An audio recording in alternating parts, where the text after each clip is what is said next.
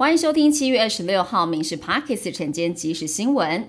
台风杜苏芮朝台湾的南方海面前进，这两天是台风影响台湾最明显的时候。在东半部地区，恒春半岛的雨势会逐渐增大，可能出现大雨或豪雨。那么西半部也会转为有局部短暂阵雨的天气形态。但气温方面，西半部受到台风外围沉降的影响，可能出现三十六到三十八度的极端高温。台风逐渐靠近台湾，很多民众会采买物资。台北果菜批发市场昨天的蔬菜批发交易价每公斤四十五点四元，比前一天上涨了大约百分之十。云林西罗果菜市场的批发价也涨了一成多，其中叶菜类已经涨三成了。卖场业者表示，叶菜类跟水果的备货量是平常的三倍，刚好碰上中元节档期，泡面跟零食也比其他时候多了两到三成。目前供货都是稳定的。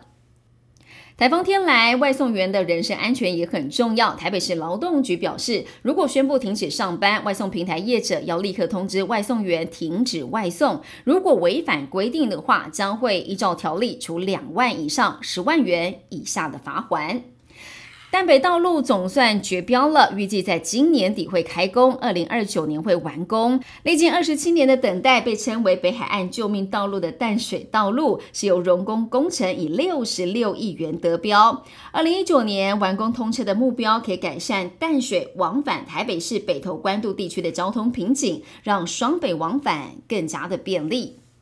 台积电将先进制程重压台湾，规划在铜锣科技园区设先进封装晶圆厂，投资了九百亿台币，创造一千五百个就业机会。行政院副院长郑文灿已经证实了，预计在明年第一季会交地，下半年就可以来动工。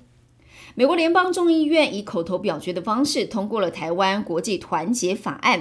法案主张联合国大会第二七五八号决议不涉及台湾，将致力对抗中国试图在国际组织扭曲关乎台湾事宜的行径。法案也强调，美方反对任何在没有台湾人民同意之下试图改变台湾地位的倡议。在通过之后，接下来送交参议院院会审议。根据美国立法规则，国会两院通过同样版本法案之后，就可以把法案递交总统签署后生效。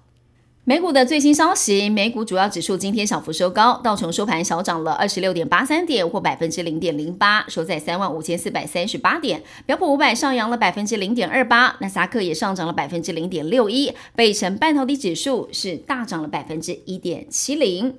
以上新闻由民事新闻部制作，感谢您收听。更多新闻内容锁定下午五点半，民事 Parks 晚间即时新闻。